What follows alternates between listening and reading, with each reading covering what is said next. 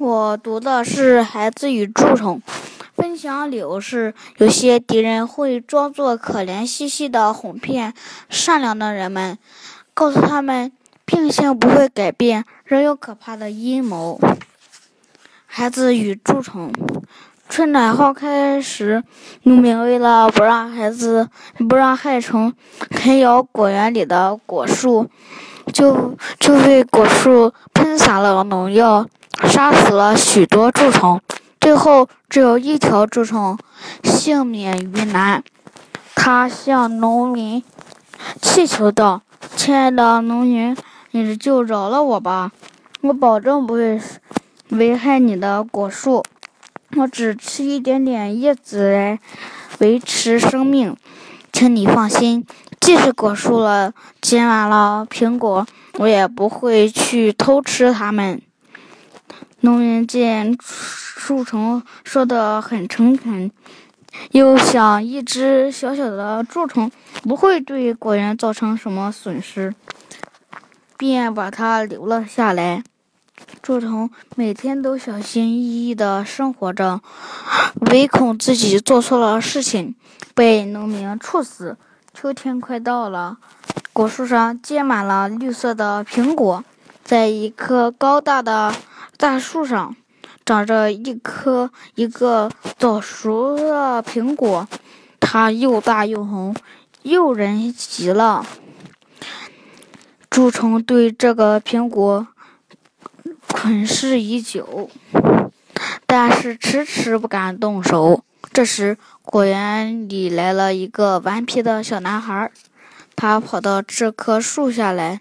出树下，想把那个已经熟透的苹果摘下来，可是树太高了，怎怎么也够不着。小男孩只好站在树下，望着那个苹果，叹着气。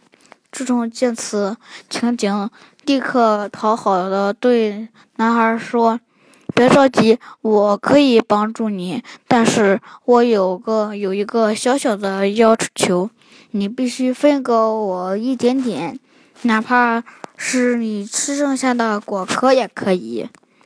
男孩听到听到说话声，朝蛀虫看了看，心想：可恶的蛀害虫，怎么能让你在果园里生存呢？于是，男孩假意对蛀虫说：“好吧，我答应你。”蛀虫迅速的爬到苹果旁。不一会儿就咬掉了那个苹果，苹果一落地，男孩就捡起它，狼吞虎咽地吃了起来。很快，一颗大苹果就被他吃光了。他把剩下吃剩下的苹果壳随手扔在地上，蛀虫早已馋得直流口水。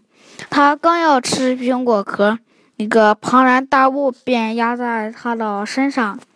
此刻间，他便粉粉身碎骨。男孩得意洋洋地说：“哼，我怎么会让你吃到苹果呢？